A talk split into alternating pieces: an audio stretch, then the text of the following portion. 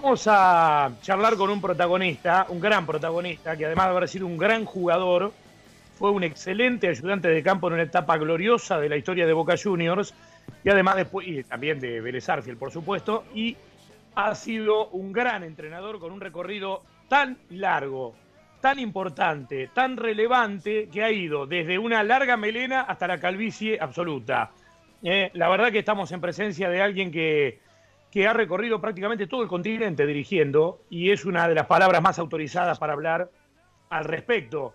Eh, a ver, no tanto de esta coyuntura porque es la primera vez que la vivimos todos, pero bueno, en fin, es una experiencia que juntos, aún a la distancia, en todo el mundo estamos viviendo. Me refiero a Carlos Isquia, que es entrenador de Delfín en Ecuador desde hace poco tiempo. La cuarentena ha parado un poco lo que podría haber sido un muy buen primer tramo con Copa Libertadores de América incluida, que quedó ahí, en el arranque nomás, eh, plantada como todo el fútbol del continente y del mundo. Carlos, Germán Sosa, Gustavo Sima, Eduardo Caimi, Damián Tricini y Fernanda Bonel, te saludamos en segundo tiempo en Club 947. ¿Cómo estás? ¿Cómo estás? Todo bien, todo sin ningún problema, todo tranquilo. Este, un gusto poder hablar con ustedes. Igualmente para nosotros. Este, ¿cómo, ¿Cómo va llevando toda esta situación? Y como vos decías al principio, ¿no? Es algo que nunca vivimos, algo que impensado. Eh, yo a los principios me acuerdo que, hablaba con mi esposa en, Buenos Aires y, este, y cuando empezó a hablarse de lo de China y todo eso, este, ella siempre me decía que eso era muy riesgoso y que iba a ser muy peligroso en el futuro para muchos países. Yo le decía que no, olvidate, eso queda ahí. Tenía razón. Este, lamentablemente pasó así. Bueno, yo hace 40 días que estoy acá. Viajé el 3 de marzo. Eh, ella no pudo viajar el 15 de marzo, que era el día que tenía la fecha para viajar. Y, bueno, y quedamos ella allá y yo acá. Y... Pero bueno, esperando, teniendo mucha paciencia. Eh, yo estoy en un hotel porque no logré poder pasarme al departamento que ya tenía reservado y, bueno, la cuarentena la, estoy haciendo acá, hace ya casi un mes, dentro de unos días, y, este único huésped del hotel desde hace más de 25 días, que había un matrimonio francés con dos, nenes, con dos nenes y que pudieron lograr irse a, Francia y este y bueno, quedé yo solo acá en el hotel. Así que este, lo único que hago es eso, poder bajar a desayunar, tener mi rutina en el gimnasio todas las mañanas, este, caminar entre un kilómetro, entre 5 o 6 kilómetros, una horita, una horita a 10, y, bueno, y después tratar de desparramar el día de la mejor manera, ¿no? Este, haciendo cosas por el equipo, por el club, eh, estando atento a, los entrenamientos de los jugadores, eh, haciendo algunos de esos entrenamientos vía Zoom, este, viéndolos cómo, cómo trabajan eh, por suerte son muy responsables y están trabajando muy bien. Y, bueno, y esperando que pase todo esto, ¿no? que se alarga, se alarga, pero bueno, sabemos que algún día va a tener fin. Sí, la verdad que sí, este, ojalá que, sea lo más pronto posible. Ecuador ha tenido algunos lugares, Carlos, donde, donde lo han pasado realmente mal, como en Guayaquil, donde ha habido imágenes estremecedoras realmente. No sé ahí donde estás vos si es este, bastante menor o no. El tema es que es bastante raro esta situación que te toca, ¿no? Estar solo en un hotel con una cantidad de metros cuadrados casi exclusivamente para vos y menos mal que está la tecnología, ¿no? Que dentro de todo te puede mantener en contacto con los seres queridos y con los afectos. En otro tiempo esto hubiera sido una auténtica tortura, ¿eh?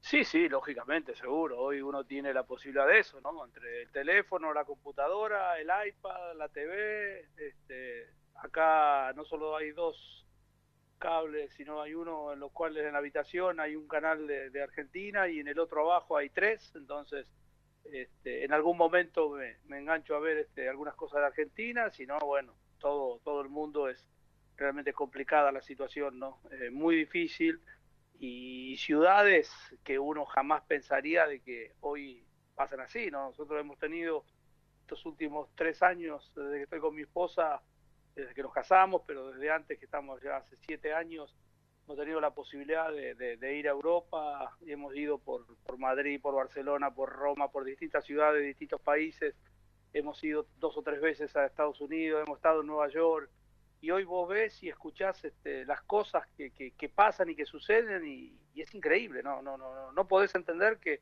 que sea algo así tan complicado, tan difícil y, tan problemático también para la gente que conduce los países y tiene que tomar decisiones. Eh, no quiero estar en el cuerpo y en el lugar de ellos, menos en, el de los médicos, que realmente toda la, la, gente que trabaja en, ayudar a, la gente, medicina, policía, toda esa gente, la verdad que hacen un trabajo que, jamás en su vida pensaron que tendrían que haber hecho con, con tantas horas durante el día. ¿no? De verdad. Carlos, este, lamentablemente todo esto ha plantado lo que, lo que eran tus primeros pasos en la vuelta al fútbol ecuatoriano, ya con mucho éxito estuviste en Deportivo Quito, pero, pero ahora eh, llegando a un equipo muy, muy, este, muy nuevo para el continente, si se quiere, pero con un gran trabajo de Bustos antes y después de una salida de, del español que perdió los partidos que había jugado y ahí el presidente se inclinó por contratarte a vos, que sos un tipo con tanto recorrido y con tanta espalda para asumir este momento, este, encima con una Copa Libertadores de América por delante, es decir, se paró algo muy lindo que estaba empezando también para vos en tu carrera como entrenador. Sí, sí, yo ya había tenido una reunión con el presidente en Argentina en fines de noviembre, primeros días de diciembre, cuando él ya sabía, no había terminado todavía el campeonato acá y fin no se había consagrado campeón, pero él ya sabía que, el técnico este, ya tenía su, arreglo con, el Barcelona, este, nos pusimos casi completamente de acuerdo, eh, yo pensé que iba, que iba a venir para acá los primeros días de enero, pero bueno, después de golpe no, no, me llamaron más y surgió la posibilidad de que contrataran otro entrenador, está todo muy bien y bueno, y ahora pasó esto de un día para otro, ¿no? Porque yo viajé un lunes y el primer día que me volvieron a llamar había sido el viernes, eh, sin confirmarme nada. Recién el domingo me confirmaron y yo viajé martes a la madrugada, o sea, lunes a la noche, a las cero horas del martes, tomé, tomé el avión para acá, estuvimos acá en esta ciudad de Manta, que está a unos 150, 160 kilómetros de Guayaquil. Este, vinimos acá, llegamos a la tarde, el primer entrenamiento ese mismo día a la tarde y al otro día nos tocó jugar con Olimpia, ¿no? Eh, o sea, ya estaba la, la, fecha, pero a nosotros que recién llegábamos nos tocó ya salir al campo, dirigir contra Olimpia. A los tres días partido por el campeonato y a los seis días el partido con Santos en, en Brasil. y bueno, y después se acabó porque teníamos el otro partido de campeonato, se suspendió el campeonato acá el sábado siguiente y volvimos a practicar ese lunes 16 a la mañana y fue el último entrenamiento que hicimos. Ya después ahí eh, a la madrugada del 17 empezó la cuarentena en, Ecuador y bueno, estamos en una ciudad que es Manta, que pertenece a, Manabí, que está entre uno de los departamentos este, que está no más complicado, pero es el cuarto o quinto en cantidad de, contagiados y, de fallecidos, que son dentro de todo poco a lo que uno ve. Este, sí, Guayaquil está muy complicado, Guayaquil tiene también una forma de ser este, su gente y que, que, es así complicada, ¿no? En ese sentido, y, y, le ha costado muchísimo a las autoridades convencer a la gente de, que se quede en su casa, vos ves los noticieros y bueno, veo algunos noticieros de Argentina también, ¿no? La cantidad de gente que está en la calle y, no ha tomado conciencia realmente de, quedarse adentro, ¿no? Este, pero bueno, esperemos de que todos tomen conciencia cada vez más. Sé que se hace difícil por la parte económica, los que tienen que trabajar, eh, no es fácil, a todos nos pasa, pero, pero bueno, creo que la salud es este, prioridad número uno y somos afortunados los que todavía estamos acá sabiendo la cantidad de gente que se fue y la cantidad de gente que está sufriendo por la ida de familiares y, por la enfermedad de otros. Eh, es todo muy complicado. Sin duda, Carlos Gustavo Sima te saluda, un placer el reencuentro a partir de este diálogo.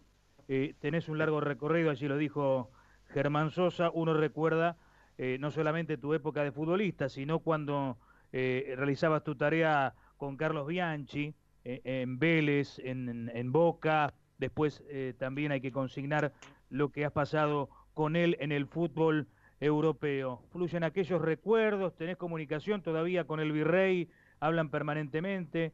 eh, más allá de que vos hiciste tu trayectoria realmente muy, muy buena, por cierto, y lo estás ahora eh, haciendo allí en Ecuador. Sí, sí, lógicamente que con Carlos tenemos contacto, eh, ya me llamó los otros días, estuvimos conversando, preocupándose por, por cómo estaba. Este, bueno, tengo varios compañeros, ¿no? El caso de, Julio Falcioni, que también ya me llamó como tres o cuatro oportunidades, el caso de Osvaldo Damiano, que es como un hermano que me dio este, el fútbol y, mantenemos esa relación constante.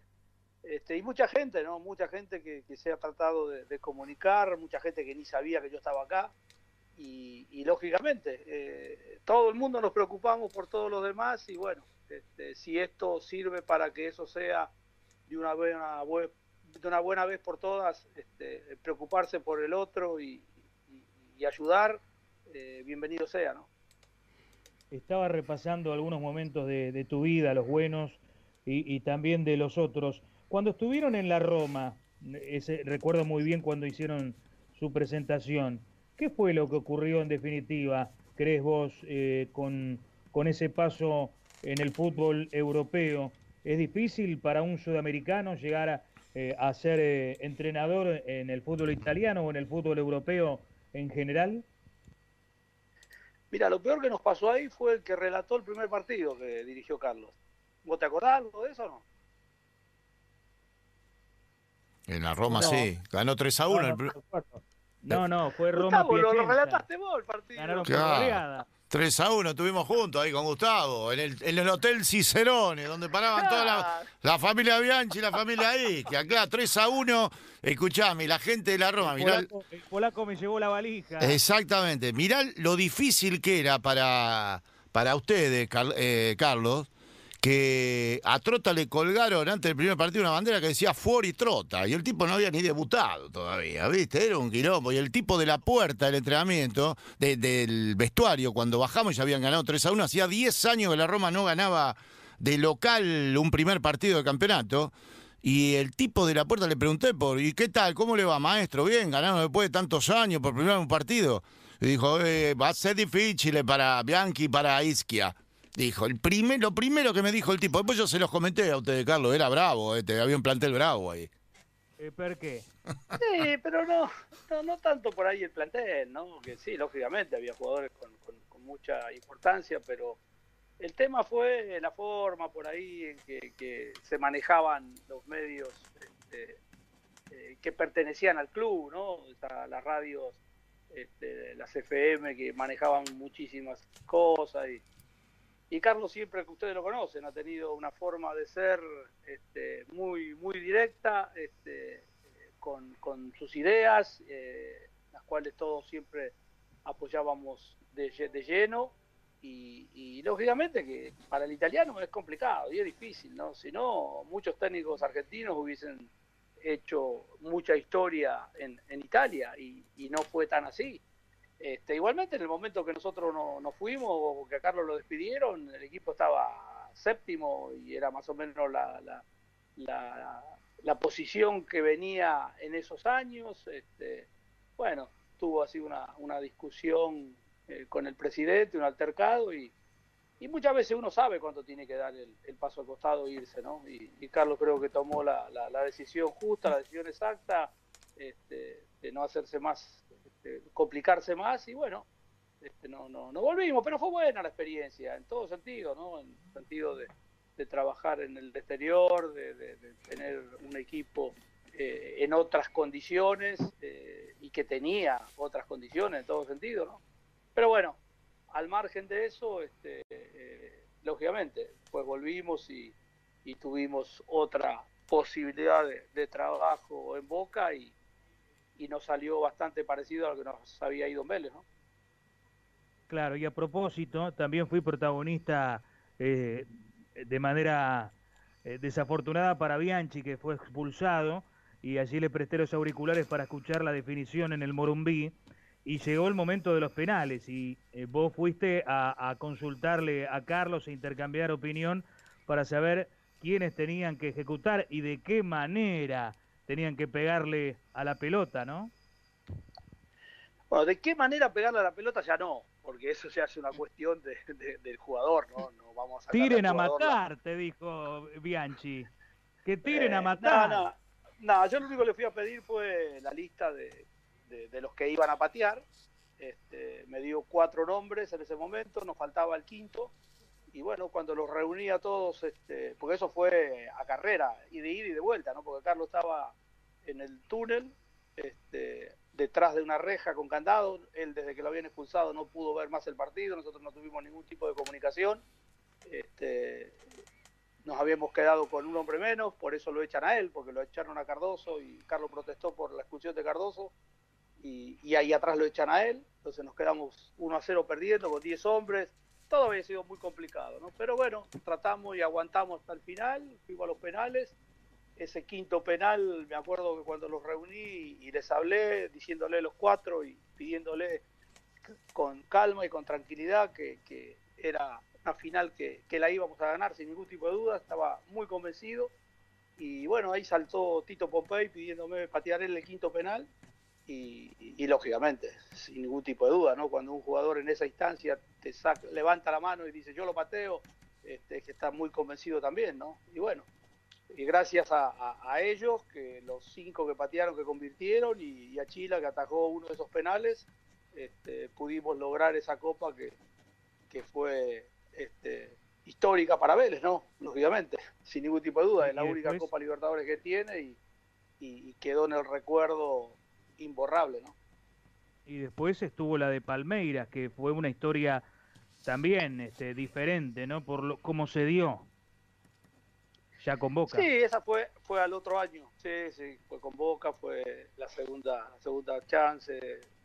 Partido que a Carlos lo habían expulsado en el partido de ida acá, no pudo estar allá. Este, vino en el entretiempo, me acuerdo, al vestuario y cuando volvió a la cancha en el, a la tribuna, ahí sí pudo ver el partido. Lo lastimaron, creo que le pegaron un piedrazo, le cortaron un poco la, la cabeza y, y bueno, todo muy complicado también, pero bueno, todas esas cosas este, lógicamente que la sacamos adelante y para eso está el ayudante de campo, para en el momento en el cual el técnico lo necesita para ese tipo de cosas, hacerlas, ¿no? Yo tuve con Carlos la, la, posibilidad de, de, muchas veces dirigir, tanto en Vélez, cuando jugábamos Copa Libertadores al equipo del campeonato, este, y viajábamos cuando teníamos que viajar, como el equipo titular viajaba uno o dos días antes de que jugábamos nosotros por el campeonato, porque se jugaban siempre el fin de semana, y, este, y después viajábamos nosotros apenas terminaba el partido este, con, el grupo de jugadores que, que se sumaba a ese grupo de que iba a jugar el partido de Copa, ¿no? Así que, pero bueno, fue toda una etapa muy linda, todo, ¿no? Lo de Vélez, lo de Boca, realmente muy bueno. Bueno, te, te, voy a traer al presente de vuelta, Carlos, pero de paso te cuento que acá en Ramos Mejía está lloviendo, hace 20 grados. ¿Conocés, no? La zona. Sí, sí, yo viví en Ramos Mejía, ahora ya hace siete años que vivo en, en Montecastro, ¿no? Ahí a siete, ocho cuadras de la cancha de Vélez, y, pero sí, lógicamente que conozco, ¿no? Sí, sí, acá solo funciona el delivery, así que me imagino que las empanadas de la canastita tendrías que, agarrar una aplicación y bajártela. Bueno, y acá te digo, para que yo conseguir lo, que a veces necesito de, farmacia o algunas cosas que necesito de almacén, hay también este, una gente que trabaja en ese tipo de cosas que vos haces el pedido y te lo traen hasta acá. Porque yo, aparte de todo, no puedo salir del hotel. O sea, no es que estoy en el hotel y me tengo que quedar acá solo. Me tengo que quedar acá adentro. No puedo salir del hotel en ningún momento. Sí, sí. Así que, eh, ¿qué, te encontraste en, Manta, en Delfín? Porque Delfín es un club que si bien viene de ser campeón, con otro técnico argentino por primera vez en la historia de Ecuador, hasta hace poco el club de la ciudad era Manta, el de la camiseta celeste. Eh, y Delfín apareció hace pocos años y es muy nuevo para todos, ¿no? y ha sido un boom. Eh, tenés un plantel competitivo, lo renovaron, invirtieron dinero, lo mejoraron con respecto a la campaña con Bustos. ¿Qué, te encontraste, Carlos, ahí en, en Manta? Bueno, Delfina es un equipo que hace 31 años que fue creado. Este año cumplió 31 años y hace creo que 5 o 6 años que está en primera división. Este, en el 2017, sí, no me acuerdo si fue el 2017 o 2018, jugó su primera final contra Emelec cuando era distinto el torneo, ¿no? O sea, vos en esa época tenías que, que ganar una de las dos etapas de campeonato de 22 fechas para poder jugar la final y ser campeón a fin de año. Este, ellos ganaron una etapa, MLE ganó la otra, después perdieron las finales con MLE y salió campeón MLE. Y ahí quedaron segundos. En cambio, el año pasado fue distinto, porque el año pasado ya fue fueron los ocho clasificados en 30 partidos nomás, porque subieron cuatro equipos con respecto a los que había antes, que eran 12. Entonces, a subir 16 equipos, hicieron 30 fechas, un torneo de 15 y un torneo de las otras 15, y de vuelta. Y, y el, a finalizar el año, los ocho mejores equipos jugaron el playoff. Delfín quedó cuarto en, ese, en esa y de ahí fue pasando, ¿no? Fue pasando a, de cuartos a semifinal, semifinal a final, y en la final este, empató los dos partidos con Liga y lo ganó por penales, ¿no? Así que es su primer torneo histórico, sin ningún tipo de dudas, este, súper, súper importante para el club.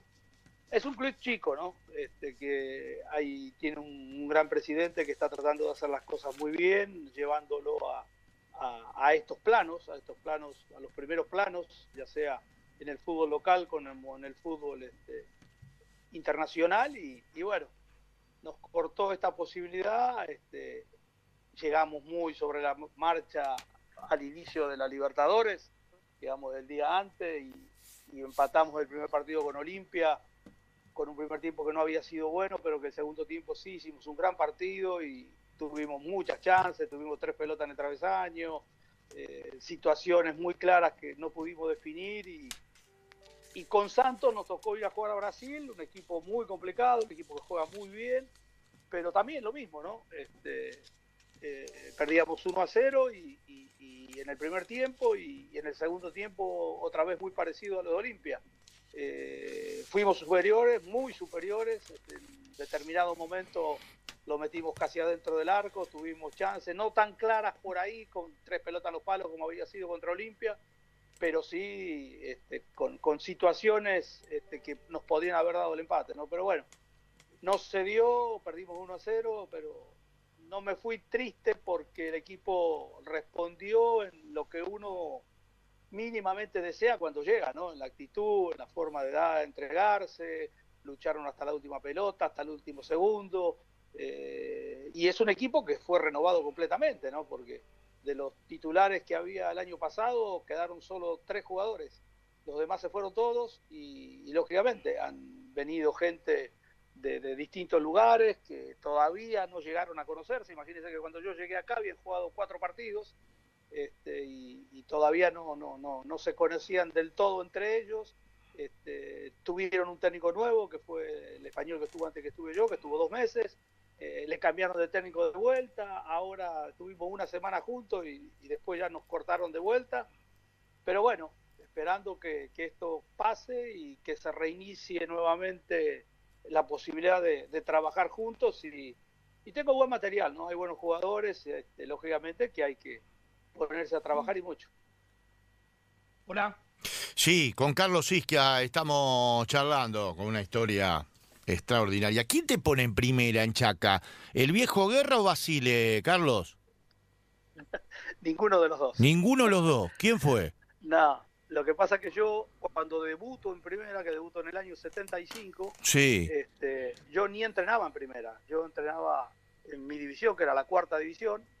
Voy el martes a entrenar a la tarde y, me dice, no, no hay ropa para usted. Así, tiene que ir a hablar con don Ernesto Duccini, que está en la oficina, esperándolo que tiene que hablar con usted. Pero, ¿qué pasó? Yo digo, no hice nada, ah. me porto bien, hago las cosas bien, sin ningún problema.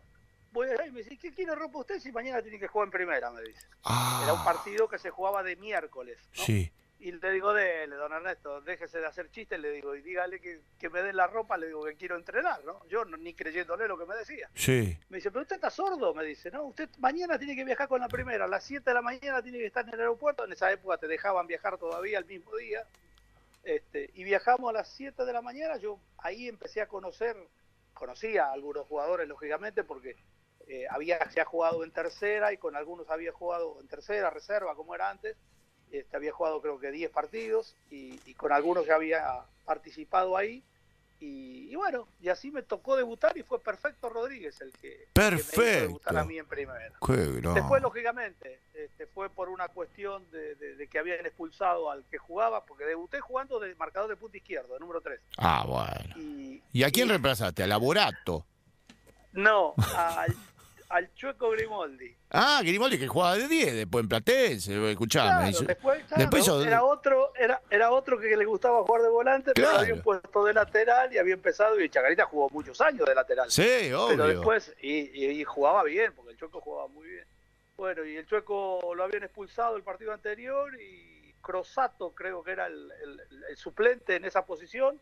Este, justo había puesto su casamiento un día miércoles para no coincidir con los partidos y justo a Chacarita le pusieron un partido día miércoles, como pasó toda la fecha, ¿no? Sí. Bueno, de esa manera me tocó debutar a mí en primera, ¿no? Qué ¿Y Lógicamente que cuando volví, este, volví a la cuarta y, y después a los, no sé si fue al mes o a los dos meses de eso, ahí cerca, eh, vino Coco Basile a Chacarita sí. en el 75 y, y, al, no sé si fue a la semana o al cuatro o cinco días que estaba él. Este, un día que vinieron a entrenar a la tarde, donde también nosotros entrenábamos, que era la villa que tenía Chacarita, este, quiso, me llamó, quería hablar conmigo y, y, bueno, de ese día me dijo que al otro día yo ya no entrenaba más con la cuarta, que iba a entrenar con la primera, que tenía buenas referencias mías y bueno, que solamente esperaba de que le demuestre que esas referencias que le habían dado eran buenas. ¿no? Qué Así que bueno, ahí empecé a entrenar con la primera, este, salí un par de partidos en, el banco de primera y si no jugaba en reserva, eh, ya no me dejaron jugar en cuarta. Este, y al otro año empecé directamente ya con la pretemporada con el Coco Basile y empecé de titular, ¿no? Qué Jugando de volante, después jugué de tres y de cuatro jugué dos o tres partidos hasta que un día me fue muy mal porque me fue muy mal de marcador de punta y viene Coco y me dice... ¿Quién te bailó? Dígame, nene. No, diga... Ni me acuerdo. Está bien, dígame, nene. Dígame, nene. Dice, eh, ¿a usted le gusta jugar de tres, la verdad? Dígame la verdad, ¿eh? No, le digo, Coco, le digo, la verdad que a mí no me gusta jugar de tres, le digo, a mí me gusta jugar de volante, yo siento la posición de volante, me cuesta marcar y menos mal, me dice, me deja tranquilo, porque de tres es un desastre.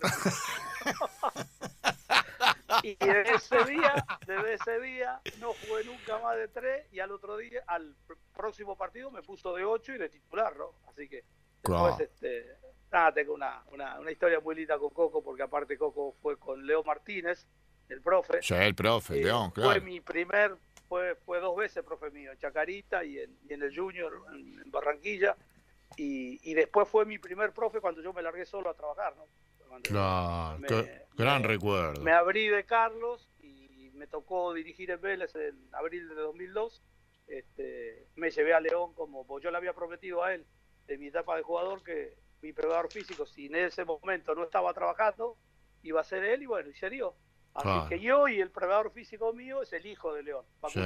qué lindo. Escúchame, ah, Carlos. Linda historia fútbol. Hermosa. Y ahí, y ahí el Coco te tira con Marangón y con Salina, unos neles lindos ahí que jugaban en Chacarita. Claro, claro, eh, jugaban muy bien. Yo me acuerdo jugando en reserva, todavía no había jugado ese partido de primera, había ido a la primera. Un día había terminado el primer tiempo de reserva y entra al vestuario nuestro, Claudio Marangoni, y dice, ¿Dónde está el nene? Porque yo ese partido jugué de cuatro. en mi división jugaba de cuatro o de ocho, como era flaquito, eh, no, no, no, no era este, muy alto ni muy grande, eh, y volantes sabía que tenían este, otras características, a mí me ponían a jugar de lateral. Y a veces me dejaban jugar de ocho o de diez, ¿no? Este, pero ese día jugué de cuatro y me fue muy bien en la reserva en el primer tiempo. Y me acuerdo que entró Claudio Marangoni al vestuario y me dice, ¿dónde está el número cuatro? Dice, lo quiero ver, ¿dónde está ese nene? ¿Dónde está?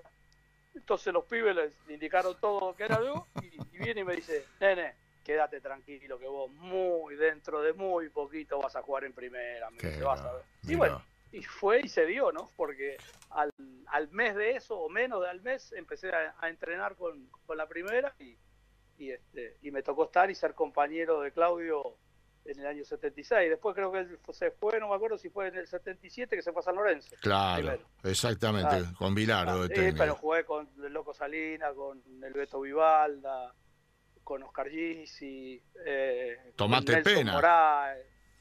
con Hugo Pena, fenómeno Hugo, con el Papi Casares. Claro, el Papi, que después hizo árbitro, por supuesto, claro. con Roque, Roque Abayay. Roque Abayay, en Chaca jugó. El Roque, el Roque un fenómeno. Los goles que hizo Chacarita. Tenía, claro, los goles que hizo Chacarita. Y la hinchada de Chacarita me acuerdo que tenía una canción que decía Chaca toque, Chaca toque, que los goles los hace el Roque. Y era verdad. Nosotros jugábamos y él hacía goles, hizo como veinte y pico de goles. Salió segundo porque salió goleador este el, el delantero que estaba en Argentino Junior con Maradona eh, Bartolo Álvarez. Bartolo Álvarez. Bartolo Álvarez. Creo que le ganó por dos o tres goles, que hizo como 27 goles. le hizo Maradona 26, creo. Sí. Este, él hizo 27. y Roque salió segundo goleador de campeonato, creo que hizo 22 o 23 goles. Impresionante. Es, un recuerdo muy lindo. Escúchame, contate una de Cabañas. ¿De Roberto? Sí, de Cabañas. Una te tenés que contar de aquella época del Junior, del América, digo del América. Y Roberto era un jugador extraordinario, ¿no? Sin ningún tipo de dudas, era un, un jugador que era difícil encasillarlo en qué posición jugar en la cancha. Eh, yo me acuerdo que Ochoa le encontró ahí el lugar, jugaba muy cerca del Tigre Gareca, de Flaco, jugaban ahí, él como un poquitito más atrasado y el Flaco de punta a punta, este, jugaban por, por dos, con dos volante delantero por afuera, uno era Willington Ortiz por derecha y el otro era este, Hernán Darío Herrera, un colombiano que jugaba muy bien. Ese Willington jugaba bien también, ¿eh? ah, Willington para mí Fue, para mí, para mí fue el mejor jugador colombiano que vi, ¿no? De la historia. Mirá. De la historia, ¿eh? Mirá. De, todos los que yo vi. Mirá Lógicamente que hay otros que por ahí no vi y también fueron muy buenos, pero para mí, y, y aparte un tipo sensacional, después fuimos compañeros este, de habitación muchas veces. Este, no, no, no, un equipazo. Y bueno, yo jugaba en la mitad con Pedro Sarmiento o con González Aquino, el otro paraguayo. Eh, también estaba el otro paraguayo Bataglia, delantero. Pero bueno, en el campeonato en esa época éramos seis extranjeros y podían jugar solamente cuatro, pero en la Copa jugábamos todos.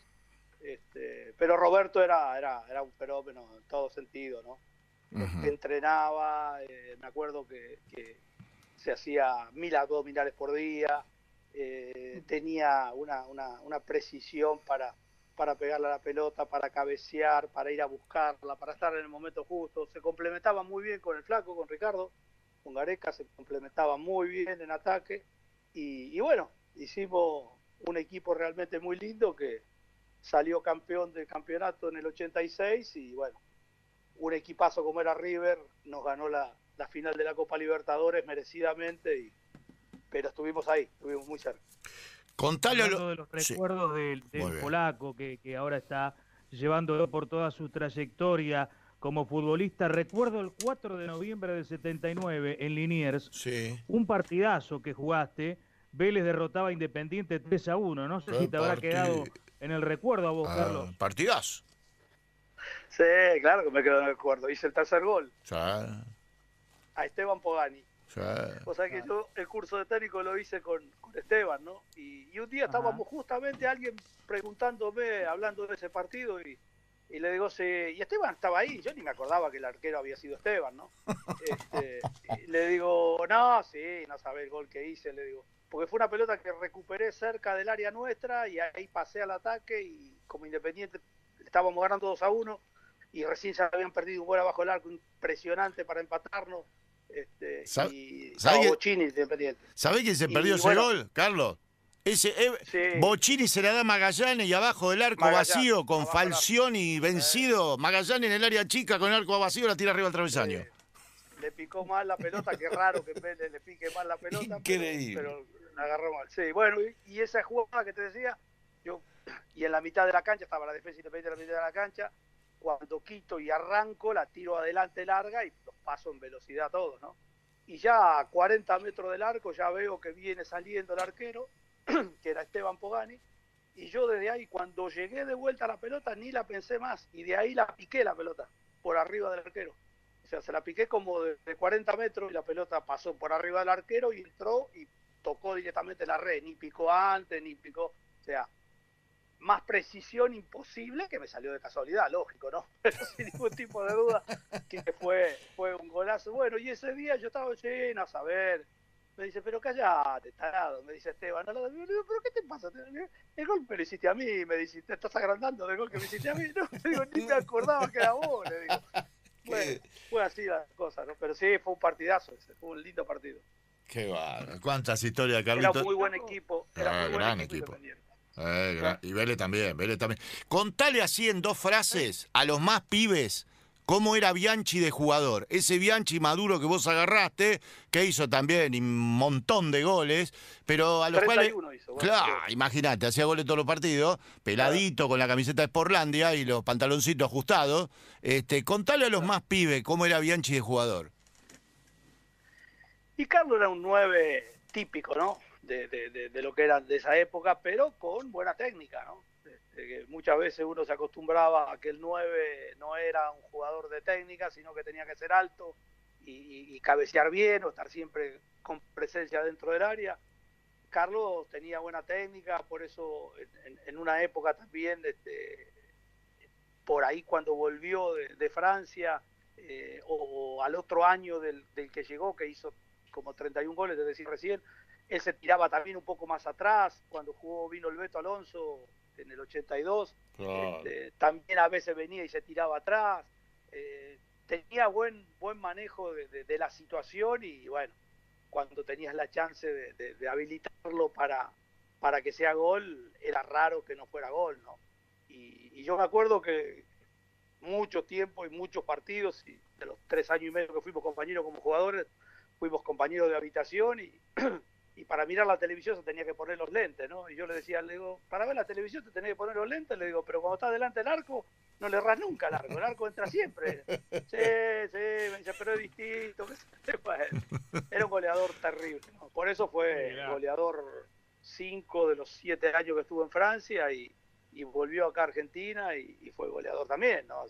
Había sido antes y fue después. Este, un, delantero este, que todo quisiera tener en un equipo, ¿no? Quiero preguntarte por. Porque vos lo dirigiste, fuiste ayudante de campo y lo dirigiste a Román. Y hoy Riquelme ha tomado la decisión de participar de manera dirigencial en Boca, cuando, qué sé yo, cualquiera de nosotros antes, eh, sin conocerlo tanto como vos, nos imaginábamos este, tenerlo en otro rol, más, más cerca de la pelota. ¿Te llamó la atención que tome este rumbo de, ser dirigente de Boca? ¿Ya lo, lo, lo sabías de antemano por conocerlo en su etapa de futbolista? No, no, a mí también me tomó de sorpresa, ¿no? Porque, pero bueno, es una etapa dirigencial, pero más este, cercana a lo que es el fútbol, ¿no? Porque es el que maneja el fútbol, el que eligió el entrenador, el, que está muy atento y sabe eh, muchas cuestiones de lo que es Boca porque la ha vivido desde adentro. Eh, no, no, no, lo, lo veo muy bien. No, yo no he hablado últimamente con él.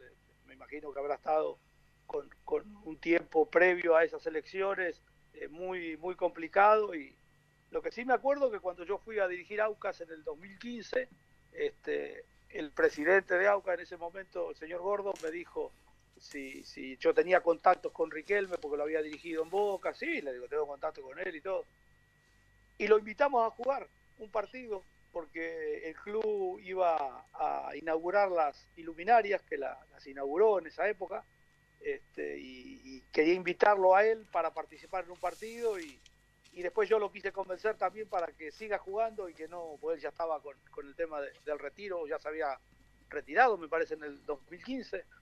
Entre 2015 y 2016, pues fines de 2015 o principios de 2016. Bueno, pero no, no, al final no, no lo pudimos convencer y, y, fue ahí las últimas veces en las cuales yo hablé con él así bastante bastante seguido pero pero no lo veo muy bien y bueno Boca ha demostrado y ha dado un cambio rotundo real de lo que venía jugando este, en el en el ciclo anterior hasta que hasta que llegó Miguel Russo que lo llevó Román y, lógicamente fue otro equipo no sin ningún tipo de dudas otra forma de juego otra es Boca sin ningún tipo de dudas no Sí, y como, como este, un técnico avesado, un jugador importante que ha sido, eh, Si, si te preguntamos aquí en la Argentina por el River de Gallardo, este, ¿qué impresión te ha dejado el equipo? Ah, inmediatamente viste que surgió la comparación de Gallardo con Bianchi, que para mí es una exageración escandalosa, porque Bianchi hizo eh, en dos clubes distintos ese trabajo y además en la Copa Intercontinental eh, terminó sacando este, resultados muy positivos y ha, ha, estado a la altura de las circunstancias y contra equipos bien encumbrados del fútbol del mundo.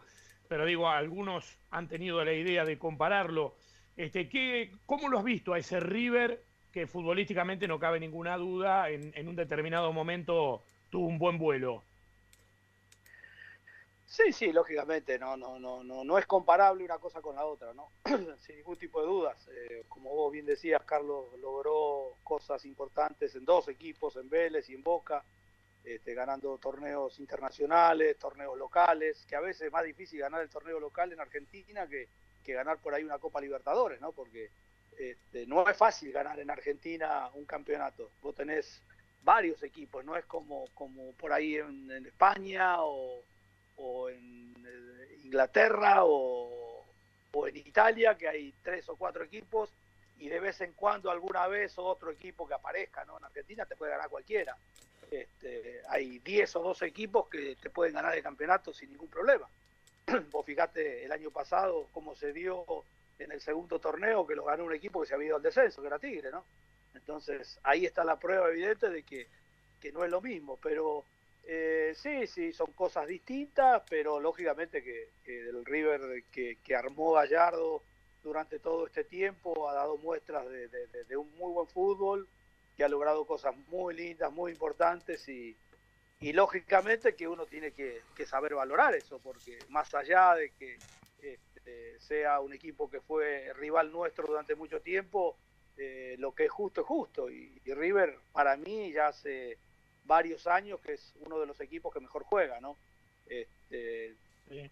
el, el, el, Racing de Coudet también, era un equipo que me gustó muchísimo, eh, este Boca de, de, Miguel Russo lo mismo, en algunos momentos el Boca de, de Guillermo Barros Esqueloto también, eh, pero bueno, después este, creo que en la larga y en la continuidad de varios años, este, River con Gallardo demostró que, que sigue estando ahí arriba, ¿no?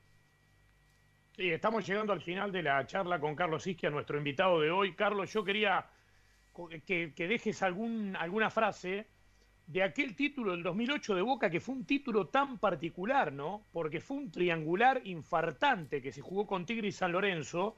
A vos te tocó llegar después de Russo. Mirá, si la historia se reciclara, serías el próximo técnico de Boca otra vez. Pero digo, eh, eh, uno recuerda aquella definición tremenda de un título que Boca ganó y después ese Boca estuvo, creo que a nada de ganar la Copa Libertadores porque la semifinal con Fluminense fue una eliminación totalmente inmerecida según lo que recuerdo, pero este, ese título fue memorable, uno de los torneos cortos tal vez más recordados de la historia del fútbol argentino. Sí, sí, el 2008 fue un año este, intenso, ¿no? Sin ningún tipo de duda. Nosotros el, primer torneo local salimos segundo de River, que lo ganó con el Cholo Simeone de técnico.